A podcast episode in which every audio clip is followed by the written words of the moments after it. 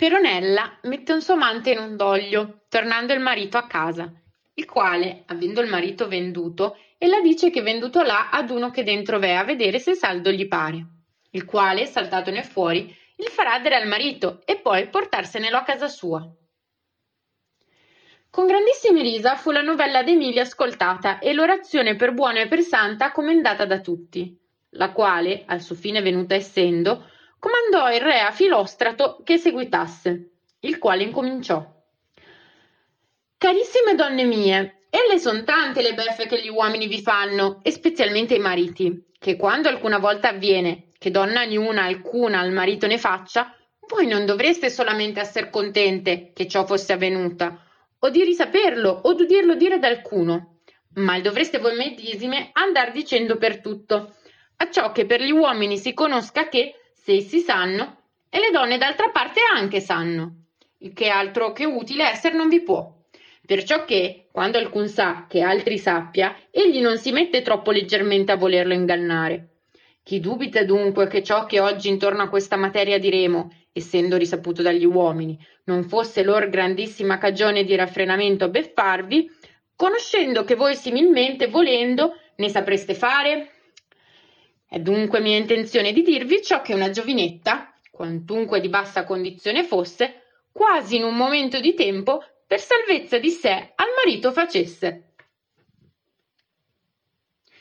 Egli non è ancora guari, che Napoli un povero uomo prese per moglie una bella e vaga giovinetta, chiamata Peronella, ed esso, con l'arte sua, che era muratore, ed ella filando, guadagnando assai sottilmente, la lor vita reggevano come potevano il meglio. Avvenne che un giovane delle Giadri, veggendo un giorno questa Peronella e piacendogli molto, si innamorò di lei e tanto in un modo e in un altro la sollecitò che con esso lei si dimisticò. E a potere essere insieme presero tra sé questo ordine, che con ciò fosse cosa che il marito di lei si levasse ogni mattina per tempo per andare a lavorare o a trovar lavorio, che il giovane fosse in parte che uscir lo vedesse fuori. Ed essendo la contrada, che Avorio si chiama, molto solitaria, dove stava, uscito lui, egli in casa di lei se ne entrasse. E così molte volte fecero. Ma pur tra l'altre avvenne, una mattina, che essendo il buon uomo fuoriuscito e Giannello Scrignario, che così aveva nome il giovane, entratogli in casa e standosi con Peronella, Dopo alquanto, dove in tutto il dì tornar non soleva, a casa se ne tornò e trovato l'uscio serrato dentro, picchiò e dopo il picchiare cominciò secco a dire Oh Iddio, lodato sia tu sempre, che, benché tu m'abbi fatto povero, almeno m'hai tu consolato di buona e onesta giovane di moglie. Vedi come ella tosto serrò l'uscio dentro, come io ci uscì, acciò che alcuna persona a entrar non ci potesse che noia le desse.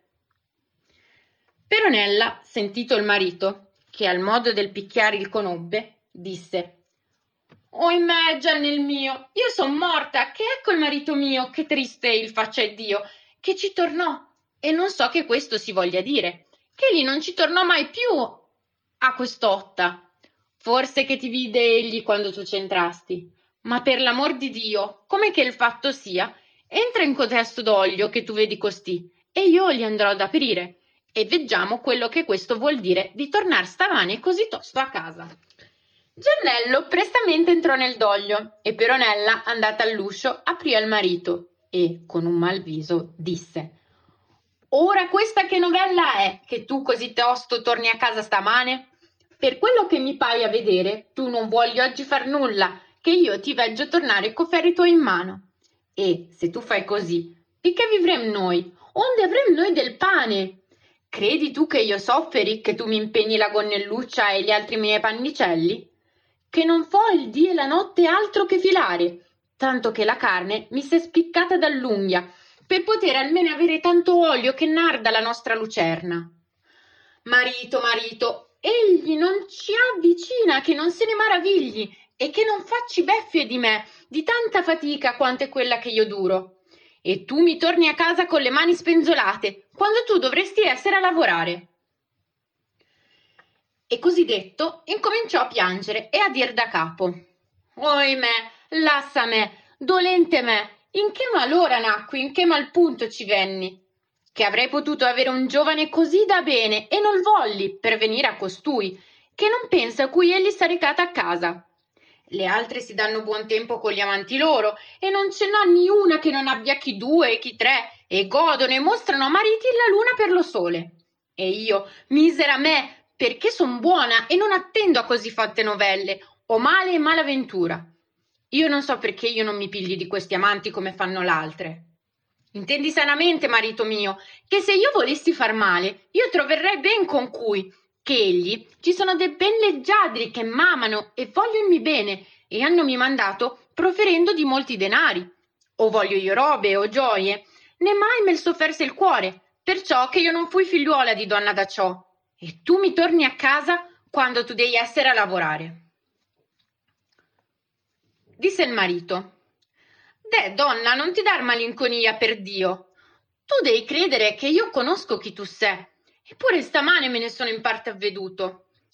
Egli è vero che io andai per lavorare, ma egli mostra che tu non sappi, come io medesimo non sapevo. Egli è oggi la festa di Santo Galeone e non si lavora, e perciò mi son tornato a quest'ora a casa. Ma io ho non di meno provveduto e trovato modo che noi avremo del pane per più di un mese, che io ho venduto a costui, che tu vedi qui con meco, il doglio, il quale tu sai che, già eco tanto, ha tenuto la casa impacciata e dammene cinque gigliati. Disse allora Peronella, e tutto questo è del dolor mio. Tu che sei uomo e vai attorno, e dovresti sapere delle cose del mondo, hai venduto un doglio cinque gigliati, il quale io, femminella che non fu mai appena fuori dell'uscio, Veggendo l'ompaccio che in casa ci dava, l'ho venduto sette ad un buon uomo, il quale, come tu qui tornassi, vendrà dentro per vedere se saldo era.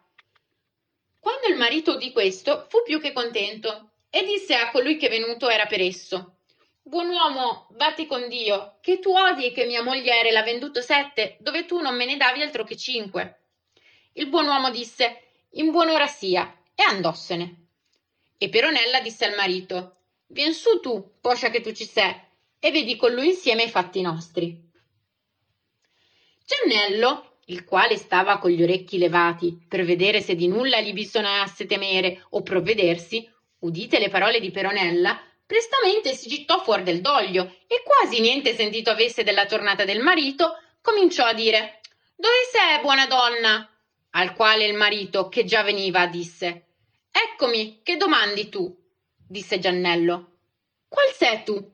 Io vorrei la donna con la quale io feci il mercato di questo doglio, disse il buon uomo. Fate sicuramente meco, che io sono suo marito. Disse allora Giannello. Il doglio mi par ben saldo, ma egli mi pare che voi ci abbiate tenuto entro feccia, che egli è tutto impastricciato di non so che cosa si secca, che io non posso levar con l'unghie e però non torrei se io non vedessi prima netto. Disse allora Peronella, no, per quello non rimarrà il mercato, mio marito il netterà tutto. E il marito disse, sì, bene. E posti giù i ferri suoi, e spogliatosi in camicione, si fece accendere un lume e dare una radimadia. E Fulvio entrato dentro e cominciò a radere. E Peronella quasi veder volesse ciò che facesse, messo il capo per la bocca del doglio, che molto grande non era, e oltre a questo l'un dei bracci con tutta la spalla, cominciò a dire Radi quivi, e quivi, e anche colà, e vedine qui rimase un micolino. E mentre che così stava, e al marito insegnava e ricordava, Giannello, il quale a pieno non aveva quella mattina il suo desiderio ancor fornito, quando il marito venne, veggendo che, come volea, non potea, s'argomentò di fornirlo come potesse.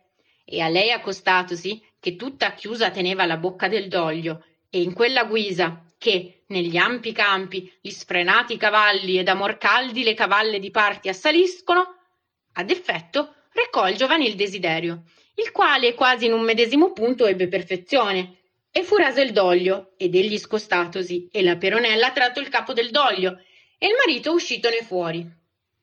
Perché Peronella disse a Giannello, te questo lume, buon uomo, e guata se gli è netto tuo modo.